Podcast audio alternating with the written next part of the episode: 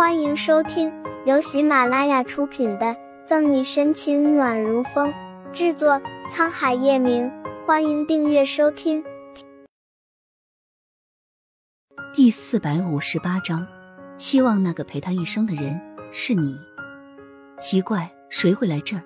他才刚住回来没多久，大早上的怎么就有人来了？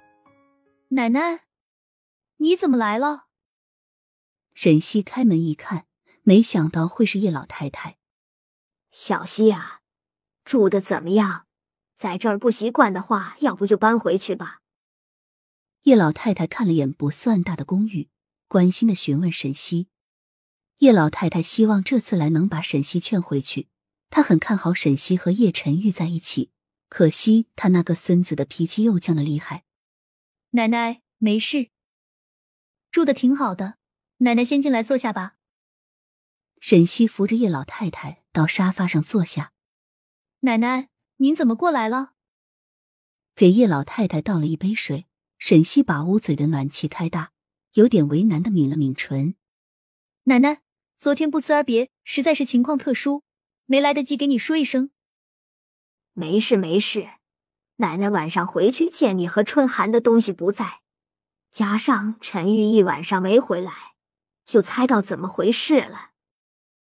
叶老太太依旧慈眉善目，没有责怪沈西的不辞而别。得到叶老太太的谅解，沈西眼里氤氲着雾气。谢谢你奶奶，这段时间你一直照顾我。沈西真真切切的从叶老太太身上感受到亲情的味道。自从宋母去世后，她倍感珍惜这样看似平淡却难得的东西。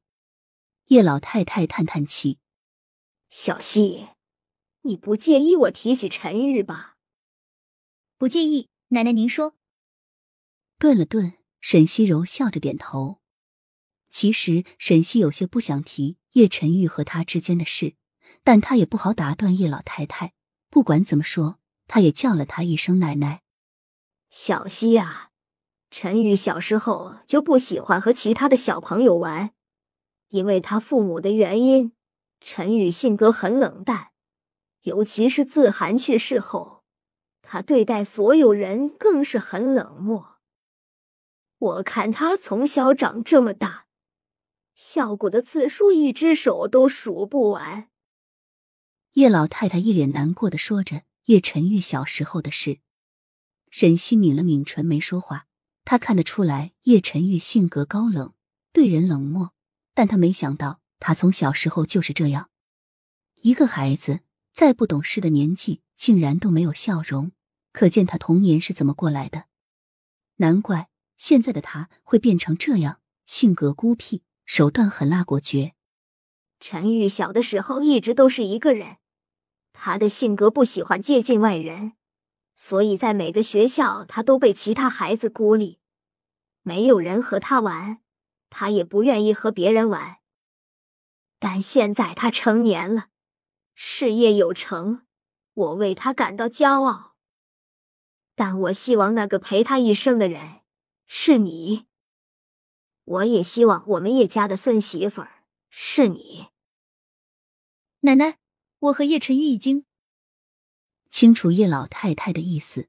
沈西紧咬着下唇。到现在为止，叶老太太还不知道叶晨玉和左心言有孩子的事，外面已经闹得沸沸扬扬。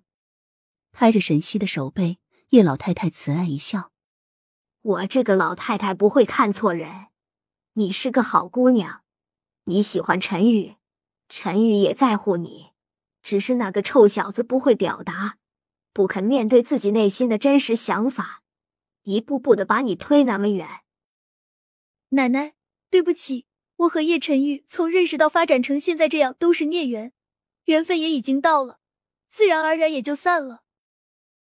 心里难受酸楚，沈西摇头讽笑：“可不是吗？他和叶晨玉断缘分，只能算孽缘。如果当初在警示他没有，那他们就不会有后来。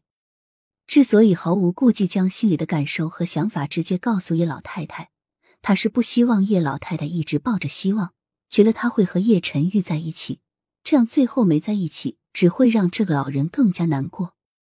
长痛不如短痛。”还不如直接告诉叶老太太，他。和叶晨玉之间没有可能，这样会好一些。